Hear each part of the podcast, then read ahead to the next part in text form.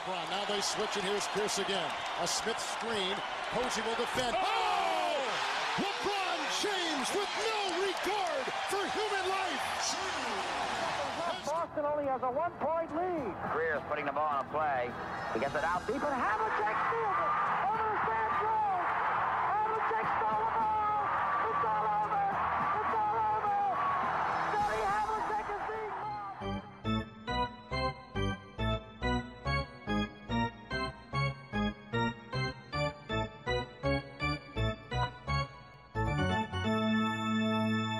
Olá, Quedas. Olá, tudo bem? Tudo. Vamos direto ao assunto. Eu sei que tu mais tarde ou mais cedo vais querer falar disso. Uh, Cota Fantasy, eu contra ti. Tens alguma coisa a dizer? Não, eh, o que é que eu haveria de ter a dizer sobre o facto de ir em quatro derrotas seguidas, sendo que eu tenho a maior acumulação de pontos na liga e estou a perder jogadores de fantasy. Curiosamente, as equipas que jogam contra mim nunca têm problemas com Covid na semana em que jogam contra mim. E esta última semana eu tive a terceira melhor pontuação de uma liga de 10 equipas e claro que arranjei maneira de perder para uma pessoa que teve a sua melhor pontuação desde que a liga começou exatamente contra mim. Alguma vez eu iria ter problemas contra, com isso? Não. E que problemas é que eu haveria de ter com o facto do Facundo Campazzo ter feito 75 pontos de fantasy? Não haveria de ter problema nenhum. Estou contente por ele e não tenho nada absolutamente a dizer em relação a isso. Nem eu quero que o LeBron James se atire de uma ravina por ter jogado todos os jogos esta semana, apesar de dizer sempre day to day no fantasy eu estar sempre, ah, será que é desta que ele não joga? Ah, não, joga, jogou sempre e fez sempre acima de 80 pontos de fantasy a semana inteira. Achas que eu estou amargo em relação a esse assunto? Claro que não, nunca. Bom, em relação ao Campado, só te falta dizer que hum, eu sou o Ruben Amorim da Fantasy, portanto os jogadores da minha equipa rendem sempre mais do que rendiam antes. Sim, e uh, deve ser dito, rant feito, eu não me posso queixar totalmente do Campazzo, porque a única razão porque eu ainda estive sequer remotamente na luta é porque tenho o Amidou Diallo, que também fui buscar para tapar um buraco e que fez tipo num jogo 60 e tal de fantasy e no outro 82. Portanto, posso me queixar, mas só um bocadinho. E embora eu continue razoavelmente confiante que a minha equipa é boa e eu vou conseguir chegar a, aos playoffs, estas quatro derrotas têm tirado muitos pronto, muitos dias de, me criado muitos dias de ansiedade neste último mês em relação à fantasy. Uh, não tem sido fácil, não tem sido fácil.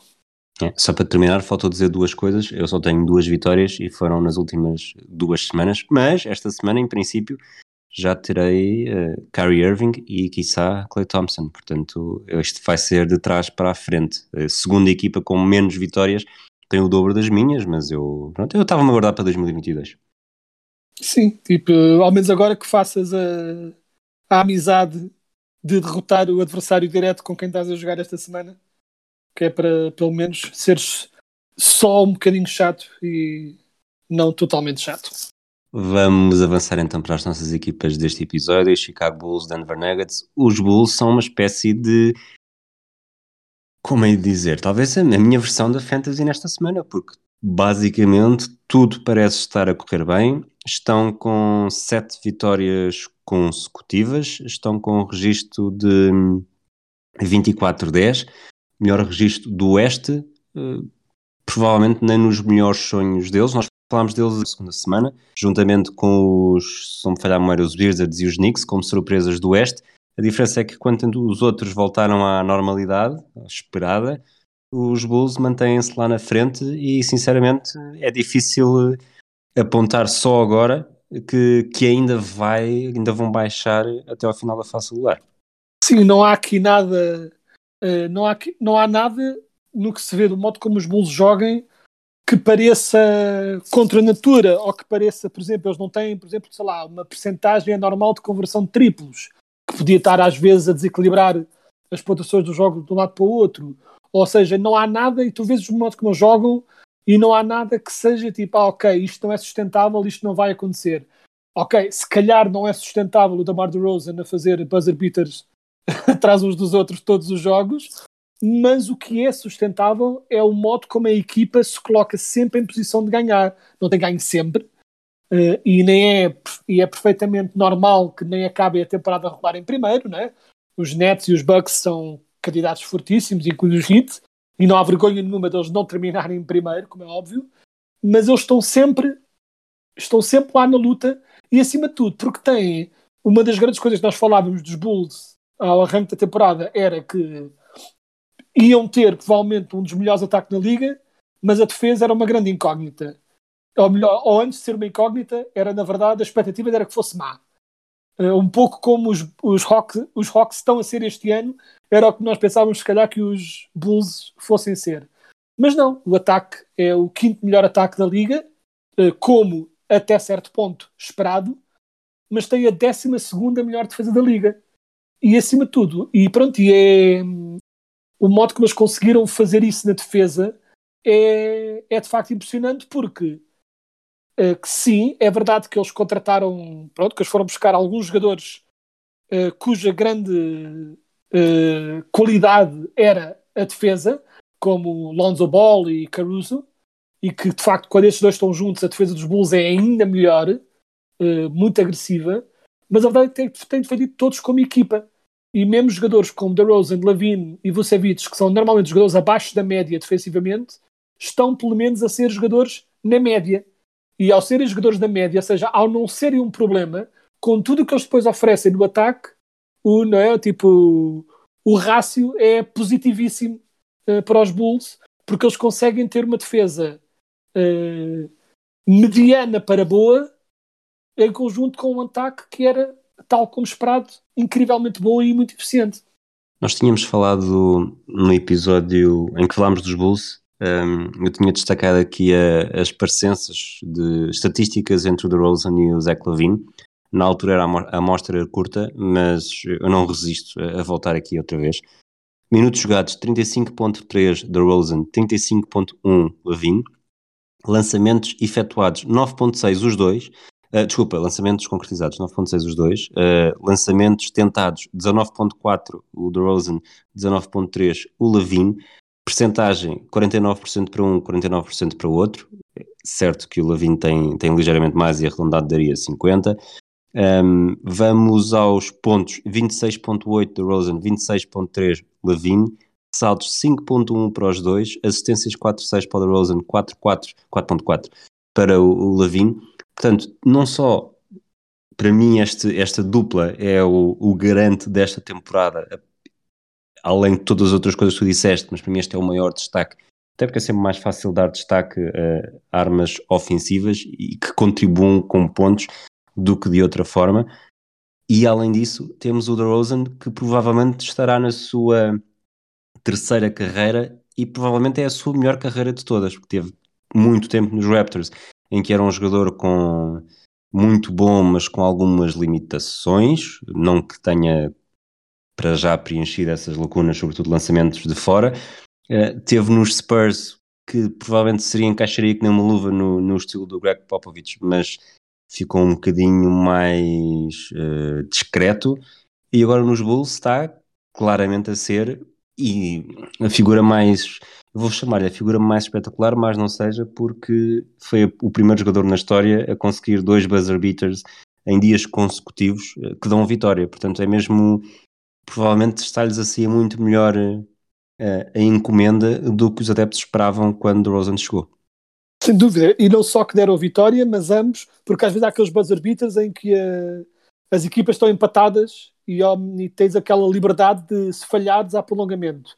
No caso dele, não foi o caso. A ambos, a equipa teria perdido se o lançamento não tem entrado. E foi um no dia 31 de dezembro e o outro no dia 1 de janeiro. Ou seja, literalmente ele saiu do ano em grande e entrou melhor ainda, quase. Uh, foi de facto ali, pronto, a nível de história é incrível. De facto, estavas aí a dizer as semelhanças todas e é impressionante. Eu acho que literalmente a única diferença estatística entre o DeRozan e o Lavine é que o Levine lança mais triplos, mas o DeRozan compensa esses pontos atacando mais o sexto e tendo mais lances livres, o que leva a que fique mais ou menos igual de qualquer forma. É literalmente a única diferença, é os triplos que tentam e convertem. Um, e acima de tudo, o que eu acho que é muito interessante aqui é duas coisas. Um, de facto, o DeRozan está a ter uma época incrível, provavelmente a sua melhor época desde que chegou à Liga. Nem é provavelmente, é a melhor época desde que chegou à Liga.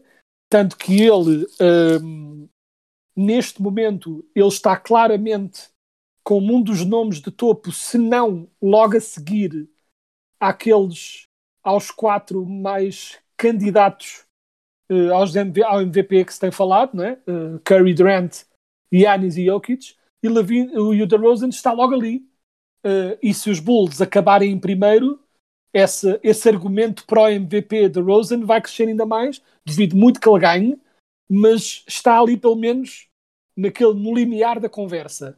Mas simultaneamente, tal como tu encontraste a conversa entre os dois, acho que também deve ser dado crédito ao Levine que uh, conseguiu fazer esta coisa quase mágica de sacrificar sem sacrificar. Ou seja, ele conseguiu encontrar este equilíbrio com o DeRozan em que vão ambos tendo, vão fazendo este quase à vez, mas não é, mas, não, mas tu não sentes que seja um lanças tu, lanço eu, pouco orgânico. Sentes que vem naturalmente no decorrer do jogo. E eles passam naturalmente a bola um ao outro. Quando um está com a bola, o outro está sempre a desmarcar-se para oferecer uma, uma linha de passe. Ou seja, é curioso que, que esteja tão igual, porque quando se vê o jogo não parece forçado parece orgânico e equilibrado. E a única coisa que o Lavine perdeu este ano é que DeRozan tem claramente assumido um pouco mais uh, os grandes lançamentos. Uh, ou seja, quando o jogo, quando é o lançamento para decidir o jogo no fim, tem sido mais DeRozan a tentar esse lançamento. E é, mas é, deve ser dado um grande crédito ao Lavine por ter essa entre aspas, humildade, sacrifício e espírito da equipa, um pouco também como aconteceu com o Curry e Durant uh, na altura com os Warriors, em que o Curry era claramente o ponto focal máximo da equipa e quando chegou o Durant cedeu algum desse protagonismo em prol das vitórias.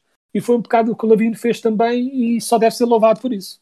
Outro elemento que está aqui e que tu conheces bastante bem é o Nikola Vucevic, 16 pontos, 11.4 ressaltos, 3.4 assistências, ele, durante toda a carreira nos Magic, talvez tenha. Não, ele não pecou por isso, os Magic pecaram por isso, por não ter de facto alguém que o ajudasse e, e uma equipa montada uh, nas costas do, do Vucevic nunca será a mesma coisa com boa, boas ajudas. Como é que estás a ver esta, este enquadramento do Vucevic nesta equipa quando há claramente duas, vou chamar-lhe duas estrelas maiores no DeRozan e no Levine? Eu acho que ele começou, curiosamente, uh, com o começo explosivo dos Bulls. Quem estava a ser, ao início, um pouco o calcanhar daqueles da equipa, até era o Vucevic. Uh, era dele que vinham os períodos mais conturbados a nível de ataque e os piores momentos dos Bulls no início da temporada vinham muito do Vucevic estar um bocadinho perdido no esquema acima de tudo ofensivo, mas tem que estar claramente está cada vez melhor, mais agressivo, focando-se naquilo que ele sabe fazer melhor, que é oferecer o, um bocado, o Vucevic é um bocadinho aquela válvula de escape para quando mais, né, quando, porque o Levine e o DeRozan vão estar sempre a atacar o sexto ou a ir para triplo e o, e o, e o Vucevic navega um bocado nos espaços vazios entre os dois, sempre a oferecer uh, uma válvula de escape, um passe extra e aquele lançamento mid-range que ele faz muito bem, ou até alguns lançamentos lá interiores, ou seja, ele oferece aquele lançamento extra. Quando não há lançamento para fazer para o Lavino ou para o DeRozan, está lá o Vucevic e ele está cada vez melhor a aceitar esse papel e tem também demonstrado continuar a não ser o ponto forte dele, não nos enganemos, mas está um pouco menos poroso na defesa. Uh, essa era sempre também um dos grandes calcanhares daqueles do Vucevic, especialmente quando os Magic tinham aquelas equipas que eram aceitáveis e iam aos playoffs e geralmente era no ataque ao pick and roll com o Vucevic que as equipas conseguiam desmontar a defesa dos Magic. E ele, no início dos Bulls, estava a manifestar muito esse problema. Está melhor, não vai estar perfeito e vamos ver como corre nos playoffs, mas está claramente melhor, mais certinho, mais uh, diligente no seu movimento lateral também e uh, também a atacar muito o garrafão a nível de ressaltos, que é também uma forma de defesa, não é? Essa, esse garantir de que não há um segundo lançamento para as equipas. E como ele depois também é um passador bom e acima de tudo generoso, ou seja, capa- de sempre hum, po- eh, apostos para passar à pessoa livre, ele também funciona muito bem como eh, o motor de arranque dos contra-ataques, em que os, que os Bulls fazem muito bem também, não sendo uma equipa que joga muito no contra-ataque, mas tem essa, essa capacidade também, em parte porque o Vucevic consegue receber o ressalto e rapidamente lançá-los em corrida eh, para o outro lado do campo. O, o Patrick Williams, quando se lesionou e falha o resto da temporada, foi visto como uma das grandes, grandes contratempos da equipa. Informação oficial não diz necessariamente que, que falha toda a temporada, portanto poderá voltar nos playoffs. Eh, achas que, que esse poderá ser um ponto extra muito positivo ou neste momento a equipa como está? Não vou dizer necessariamente não toca, não mexe mais, mas será um, um efeito extra para que estes Bulls consigam chegar relativamente longe numa conferência que eu, eu sou mais, vou ser mais cínico e, e dizer, ou pragmático se preferires, e dizer que ainda assim não meto os Bulls na minha lista de três candidatos a, chegar à final de conferência. Eu também ainda não. O que eu acho é que os Bulls estão a jogar bem o suficiente para eu os colocar no mesmo nível que os Heat. Que, que era algo que eu não faria antes da temporada. Diria que tinham um bocadinho abaixo e acho que eles estão a jogar, já jogaram bem o suficiente, tempo suficiente para estarem nesse nível de candidatos à semifinal de conferência. Me faço entender. Sim. Continua a pôr os Nets e os Bucks claramente à frente, onde o Patrick Williams pode vir a fazer falta, e aí, pronto, é uma coisa com, com os Knicks, com que os Bulls vão ter de lidar uh, se, se quando chegarem aos playoffs tiverem de lidar com isso, que é uh, o Patrick Williams oferecia-lhes não alguém que pudesse parar nenhum destes jogadores que eu vou dizer, mas pelo menos um corpo defensivo hábil, capaz que eles poderiam pôr em cima do Durant e em cima do Yannis para pelo menos atrasá-los um bocadinho.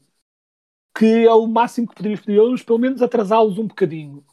E em tempos de playoff, quando as equipas abandonam um bocado uh, o modo, este modo socialista de jogar em que toda a gente toca na bola e se tornam muito mais individualistas, aí quando a bola começar a ser bola no Yannis, bola no Durant constantemente, os Bulls em boa verdade, poucos têm, mas os Bulls não têm, na verdade, ninguém que possam pôr em cima desses jogadores que consiga atrasá-los verdadeiramente. Talvez Lonzo Ball, talvez. Um, mas, ou seja, nesse aspecto vai faltar pelo menos aqueles 20, 25 minutos de Patrick Williams a ser chato. Não é? Tipo, um pouco como o, PJ Tucker fazia. Uh, para parar o Durant, ou seja, e o Pat Williams não está nesse nível do PJ Tucker, mas podia oferecer minutos semelhantes, em que a missão dele era estar em campo e ignorar por completo o ataque e era não largar o Kevin Durant ou o Yannis durante um segundo e pelo menos tentar pará-los um pouco. Nos playoffs, se ele não conseguir regressar, acho que eles vão sentir um bocadinho de falta uh, desse, desse tipo de jogador, que neste momento não têm. Uh, vão ser forçados a defender Kevin Durant com jogadores como Lavine e DeRozan, e pronto, e é por, melhor, por melhores que eles estejam este ano, uh, antecipo que sejam um bocadinho comidos vivos quando a coisa apertar nesse sentido. Mas vai ser interessante ver e estão uh, claramente logo ali abaixo e com capacidade de pelo menos dar luta. Vamos ver pronto, o que mais conseguem fazer para além de dar luta. Para terminar, uma estatística: uh, percentagem de Lonzo Ball lançamentos triplos na carreira 2017, 2018, 30%, depois 33%, 37,5%, 37,8% e este ano 41,9%. É a prova de que na NBA não há impossíveis? Sim, e é a prova que, mais uma vez, trabalho, hum, se estás disposto a trabalhar, hum, há certas coisas que podes vir a conseguir fazer. Né? Tipo, obviamente que um jogador de 1,70m raramente se tornará o melhor ressaltador da liga só porque trabalha muito. Ou seja, há certas limitações que vão sempre haver mediante as suas capacidades atléticas. Mas o Lonzo Ball chegou à liga com sete skills muito preciso, que era grande defesa, ótimo passador. E ele rapidamente percebeu-se que só defendendo muito bem e passando, olha, vamos fazer o exemplo um bocadinho como o Ben Simmons, não é esse nível, mas um bocadinho como o Ben Simmons, ele rapidamente percebeu que não ia chegar, que ele ia ser ignorado e ele começou muitas vezes a ser ignorado na defesa uh, quando atacava, porque os jogadores sabiam que ele não ia conseguir lançar e então davam-lhe muito espaço e preocupavam-se em cobrir os outros jogadores. E o que é que ele fez? Decidiu trabalhar. Trabalhou no lançamento, tanto lançamento de lance livre como lançamento de triplos, tornou-se infinitamente melhor do que era antes e uh, isto era uma evolução que ele, já, que ele já tinha vindo a ter. Está melhor ainda este ano, mas já tinha vindo a ter. E acho que é a prova que os Pelicans foram incrivelmente burros e do mesmo modo que um, o David Griffin certamente não estará na lista para Executive of the Year nos próximos, uh, né, nos próximos prémios da NBA desta temporada, claramente o Arturas Karditsovas, que é um nome incrível, dos Bulls, estará nessa luta porque ele pegou numa equipa que tinha potencial e com contratações muito certeiras tornou uma equipa incrivelmente melhor. E uh, o tal backcourt que eu falei de Lonzo Ball e Caruso, em conjunto com o dinheiro investido no DeRozan, foram apostas certeiríssimas. Não? É? Os Bulls mudaram três dos seus cinco titulares. O Caruso não é bem titular, mas é como se fosse. Acaba por ser o titular a nível de importância no jogo e minutos jogados. E a equipa está muito melhor, portanto, esse deve ser feito elogio, porque esse elogio é uma das equipas mais bem construídas uh, em toda a liga. Vamos para a Conferência Oeste, falar dos Denver Nuggets, 18 vitórias, 16 derrotas, estão com 3 triunfos consecutivos. Um cenário muito difícil, com o Michael Porter falha o resto da temporada. O Jamal Murray ainda não se sabe o que é que vai acontecer, mas felizmente, e como tu já disseste aqui logo no início do, do episódio, os Nuggets têm Facundo Campazzo, que fez um jogo, um jogão esta semana, a fazer esquecer todos os, todos os problemas, ou nem por isso? É, obviamente que, pronto, o, o Facundo Campazzo não vai sempre fazer exibições deste género, tem estado muito bem, obviamente não vai sempre fazer a este nível do que fez, mas acima de tudo, a exibição do Facundo Campazzo é um, é um bocadinho um microcosmo do que tem sido os Nuggets este ano, que é uma equipa que tem uma estrela absolutamente transcendente e, que, e cuja melhor característica de todas é melhorar os seus colegas. Né? De todos os números absurdos que o Jokic faz, o mais impressionante que ele tem é essa capacidade mais menos quantificável de fazer toda a equipa jogar muito bem à sua volta e, e o Jokic é um bocado por si só, ele é um esquema, um esquema ofensivo em si mesmo. E o modo de jogar dos Nuggets envolve muito uh, subir com a bola, colocar a bola nas mãos do Jokic numa boa posição e ele, com o corpo que tem, consegue sempre essencialmente ganhar a posição que bem lhe apetece. E depois, a partir daí, ele, quase como um maestro, conduz todos os jogadores à sua volta até encontrar alguém isolado ou assumir ele as despesas do jogo também, que é algo que ele também é capaz muito bem de fazer, tanto dentro do garrafão como no tiro exterior. Mas é um bocadinho o Facundo Campados e aquela exibição que ele teve é um bocadinho uma mostra de como os Nuggets funcionam, que é tudo gira em volta de Jokic e desde que os outros estejam dispostos a cumprir quando são chamados a cumprir, a coisa ainda assim vai-se fazendo. Só fazer aqui uma nota para quem ainda não, para quem está a ouvir e hoje ou nos últimos dias não tem votado no Nemia Esqueta. Nós temos estado no Twitter a puxar pelos votos todos os dias. Uh, estamos a gravar às 18h56 de segunda-feira. Estamos com, deixa-me fazer aqui uma batotazita, começámos a gravar às 18h33, estamos com 23 minutos. Uh, imediatamente antes de começarmos a gravar, eu fiz um tweet, voto diário na minha esquerda para NBA All-Star. Se este tweet tiver 200 retweets, tiro uma foto no e volta à rotunda de São Domingos de Retomento. Estamos com 201 retweets, portanto, ainda vou ver como é que me livro disto. Sendo cértica, está a meu favor. Voltando aos Nuggets, dirias que der por onde der, estes Nuggets dificilmente chegam a umas meias finais de conferência, por exemplo?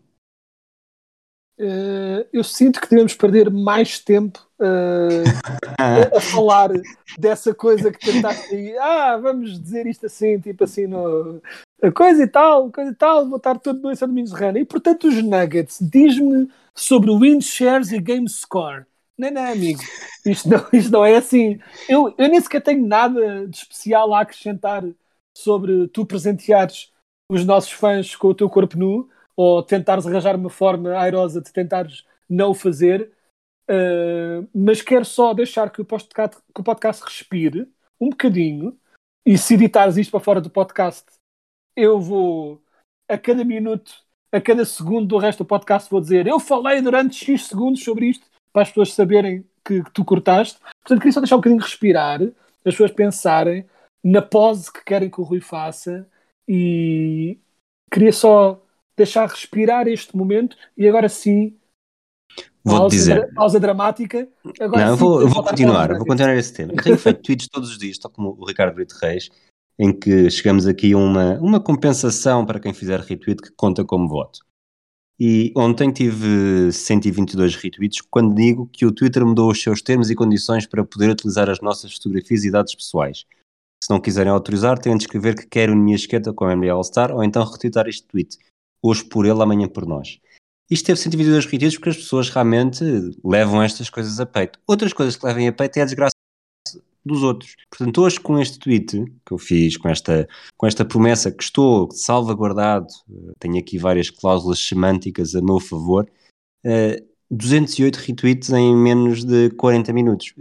As pessoas deviam estar todos os dias eh, ativamente a torcer ou a fazer os possíveis para que a minha esquerda seja pareça, que, que é pelo menos um objetivo, conste na primeira lista de, de votos, que é no dia 6 de janeiro, mas pelos vistos as pessoas sentem-se muito mais atraídas por, ainda por cima, a amostra que é, não é? Uma foto minha, portanto eu acho que devíamos nos concentrar mais no essencial e menos neste, neste acessório. Pois Eh, puderam, os debates que tem, o Big Brother famosos, não, não, não Rui, temos. Tu tens de pensar assim: um, eh, as pessoas pensam no acessório e depende do acessório, não é? Depende do modo como tu tiras a foto, o acessório que tu queres mostrar e é lá contigo. Eh, o que eu diria é: não penses nisto como desgraça alheia. Pensa nisto como uma forma de, de te afirmares neste novo ano. Quedas, a minha Como- sogra fez retweet. Como é que vais defender isso? A tua sogra quer que tu sejas uma pessoa body positive, um bocadinho como aquelas senhoras com, com corpos que não são perfeitos eh, e que aparecem nos anúncios da Nivea a mostrarem as suas rugas. Tu vais querer mostrar o teu esqueleto de forma às pessoas para encorajar as pessoas a gostarem do seu próprio corpo, ou pelo menos olhando para ti pensando se calhar devia comer um, um tipo um pãozinho com manteiga de vez em quando para não ficar assim. Acima de tudo, o que, as o que tu deves fazer é pensa nisto como a tua própria versão do ESPN Body Issue. Exato. Percebes?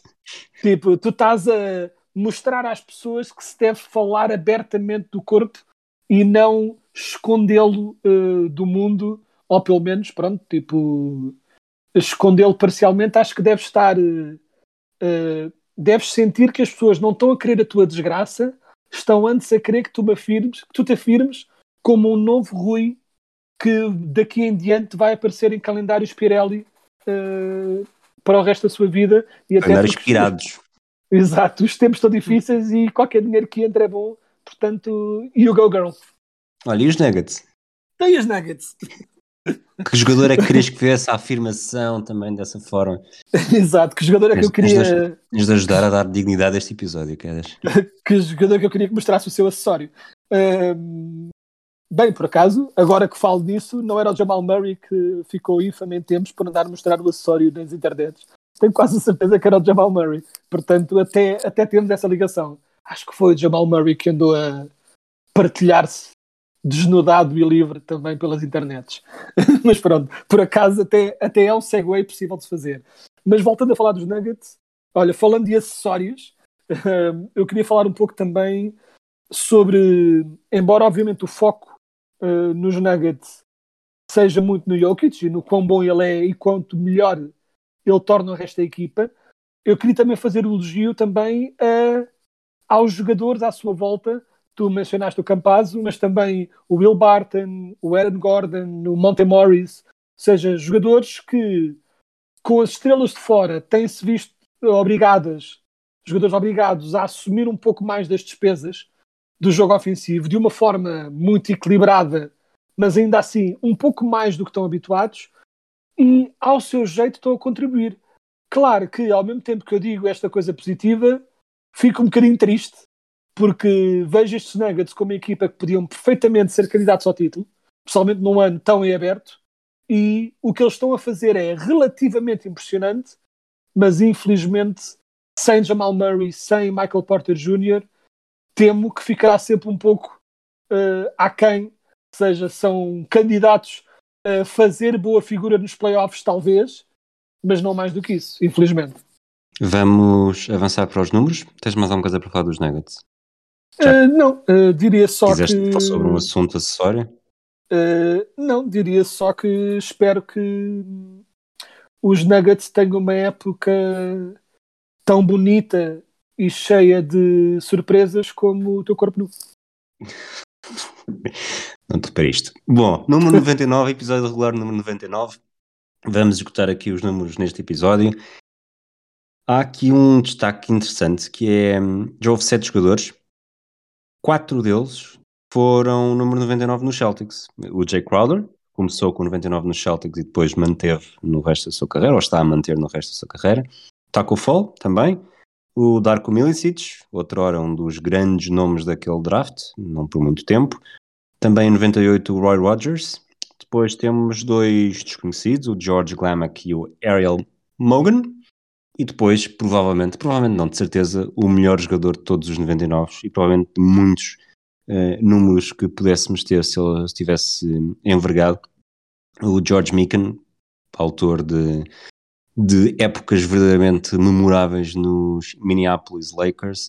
Ele foi quatro vezes All-Star, três vezes o melhor marcador da liga, foi MVP, está na equipa dos 75 anos, é Hall of Famer, conquistou títulos, portanto é um bocadinho de fugir. É difícil fugir a este nome, até porque num jogo contra os Fort Wayne Pistons, já não sei exatamente há quanto tempo, foi um, um jogo que marcou o catenatos da NBA, numa altura que ainda não havia cronómetro, e basicamente os Pistons fizeram o possível para aumentar o tempo de cada ataque o máximo possível, exatamente para que os, os Lakers, na altura em Minneapolis, não pudessem aproveitar o, o talento do Mikan, tanto que continua a ser, eu Enquanto isto, qual é que foi o resultado, continua a ser e será para sempre o jogo na história da NBA com menos pontos marcados, um 19-18, e, e, claramente, claramente, quer dizer, e de facto os, os Pistons venceram.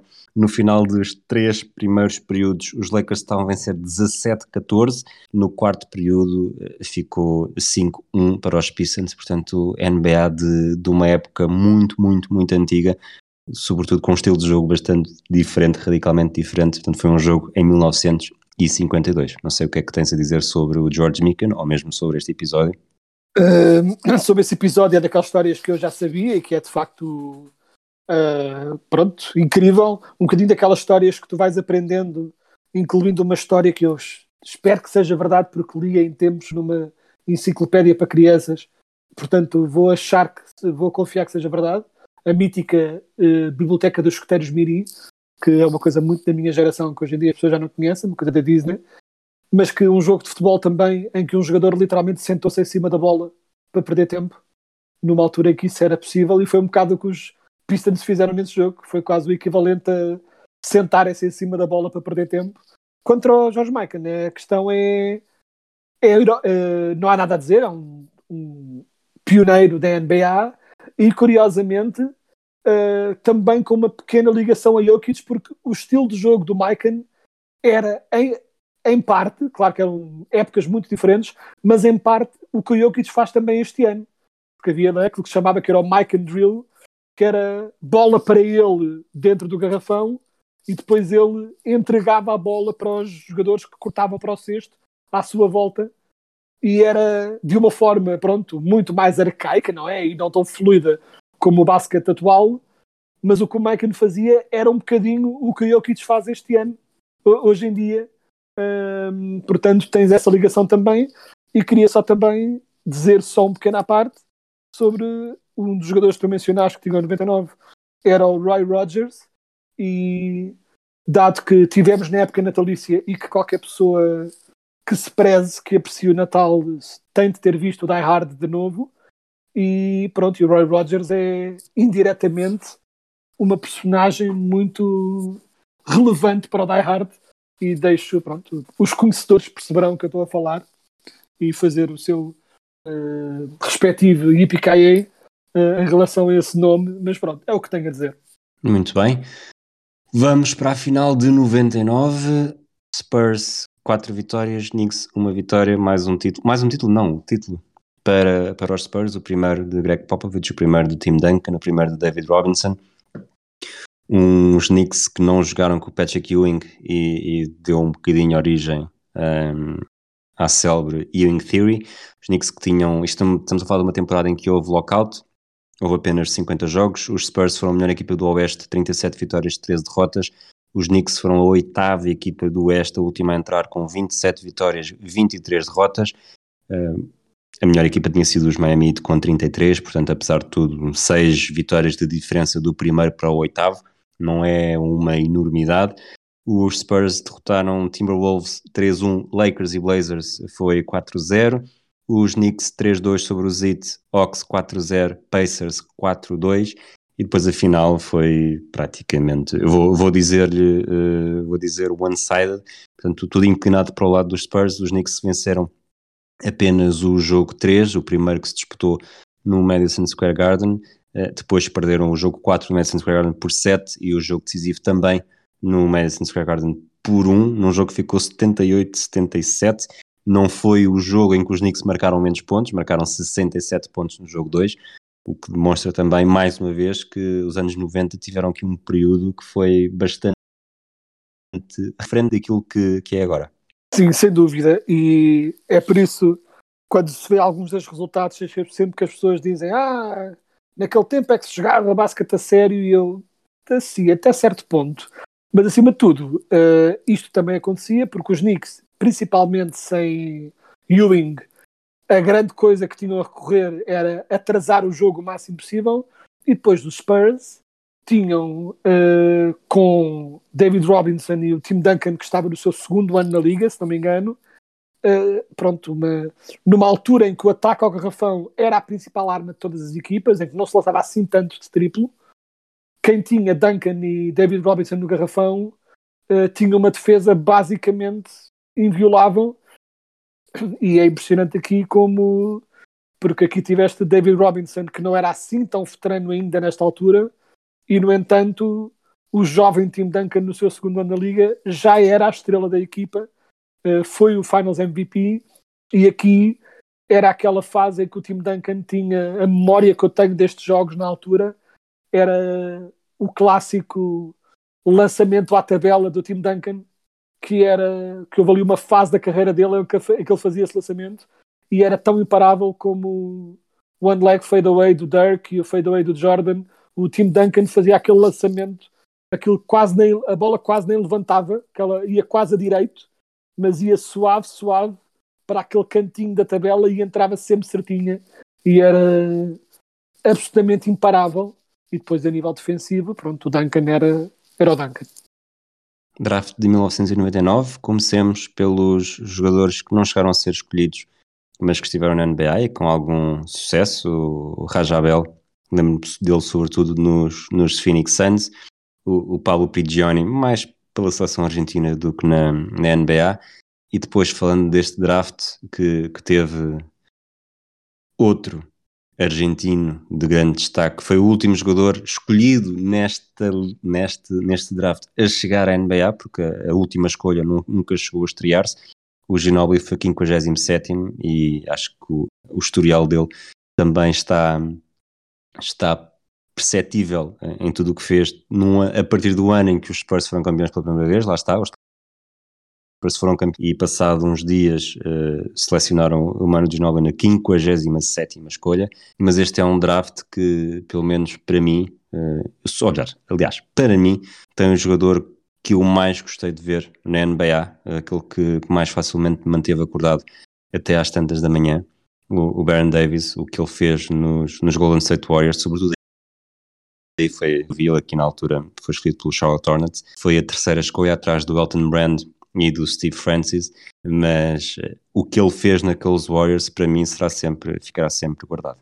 Não, ele era, é de facto o jogador mais espetacular aqui deste draft e de facto ele no seu melhor fazia coisas incríveis porque ele ao seu jeito também ele era um bocadinho um jogador à frente do seu tempo porque ele era um jogador que basicamente não lançava de mid-range ou era bombas no meio da rua ou era afundantes na cara de alguém que é uma forma muito moderna de se jogar, não é? Tipo, se pensares bem nisso, eu acho que ele é daqueles jogadores que teria beneficiado muito de jogar no basquete moderno, porque o basquete moderno era um pouco, era, era um pouco já assim que ele jogava. E tinha, de facto, momentos espetaculares, não é? Tipo, o, o clássico afundanço, tipo os We Believe Warriors, né? E aqueles afundanços na cara, um deles na cara, penso, do Kirilenko. Um, e eu acho que é, é de facto o jogador mais espetacular deste draft. Um draft que teve outro jogador muito espetacular, muito inconstante também, mas espetacular não obstante, que era o Steve Francis, a Houston, Sim. que era um jogador também capaz do mais incrível, mas era um bocadinho cabeça era um bocadinho zero, tinha todo o talento do mundo, mas perdeu-se um pouco e estava tão obcecado em ser estrela que depois se perdeu um bocado na liga. Ou seja, teve ali uns momentos e ele também era um jogador relativamente baixo que afundava de forma incrível e tinha um enorme talento, mas depois pronto, não estava disposto a fazer não é, tipo aqueles os outros, não é, tipo o trabalho sujo para se tornar um jogador ainda melhor. Mas o que é curioso para mim neste draft é que falámos destes dois jogadores assim um pouco mais espetaculares, mas foi um draft em que abundaram, parece que foi não tanto role players, porque alguns destes jogadores chegaram a ser estrelas por si só, mas jogadores em que mesmo as estrelas eram uh, quase todos os jogadores de, deste draft, assim mais conhecidos, eram jogadores que eram conhecidos por serem trabalhadores e por serem um pouco canivetes suíços, ou jogadores que contribuíam muito para a equipa. Né? Tens aqui Elton Brand, tens o Lamar Odom, o Wally Zerbiak, o Richard Hamilton, Andre Millen, Sean Marion, não é? Tipo Ron Artest. Estamos a falar aqui Andrei Kirilenko, que tínhamos falado ainda há bocado. Ou seja, uma série de jogadores que foram todos bastante bons, não necessariamente mega estrelas, mas bastante bons, e acima de tudo tinham quase todos em comum esta capacidade para ser um bocadinho o que a equipa precisava conforme pronto, com, conforme o momento do jogo, ou seja, jogadores muito utilitários e úteis nesse sentido. Portanto, foi um draft muito curioso nesse sentido. Para terminar, equipas para a próxima semana? Podes, podes escolher. Então vamos. Ora, no Oeste, eh, já para ajudar e para nos ajudarmos aos dois até, no Oeste acho que já falámos de Brooklyn, de Filadélfia, de Boston, de Toronto e de Nova York. Portanto, acho que o Oeste, uh, na divisão Atlântica, aliás, está escutada. Na divisão Central já falámos dos Bulls e dos, dos Bucks, dos Pacers e dos Pistons. Acho que faltam os Cavaliers. No Sudeste uh, tenho aqui dúvidas, não falámos de Washington, já falámos de Orlando, não lembro se falámos de Atlanta, não lembro se falámos de Miami. Uh, alguma coisa?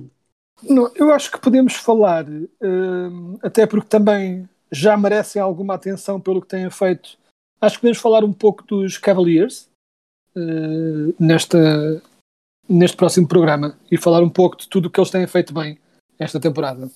Ok, nisso sobra então o Oeste para mim, uma equipa que ainda não tínhamos falado e possamos. Uh, eu acho que ainda não falámos de Dallas, Confirmas? Confirmo que ainda não falámos de Dallas.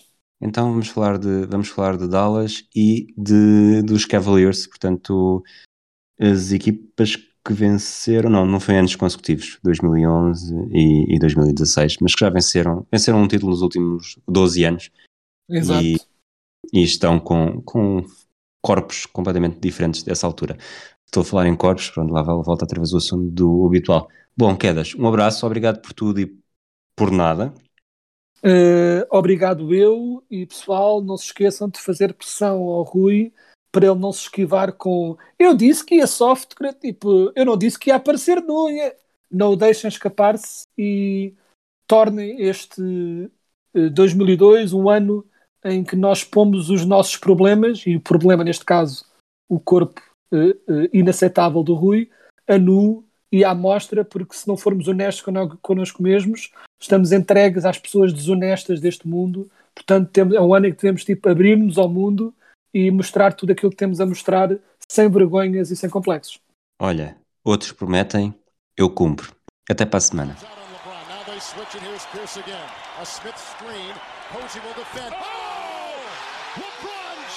LeBron. Boston only has a one-point lead. Greer's putting the ball on a play. He gets it out deep, and Havlicek steals it.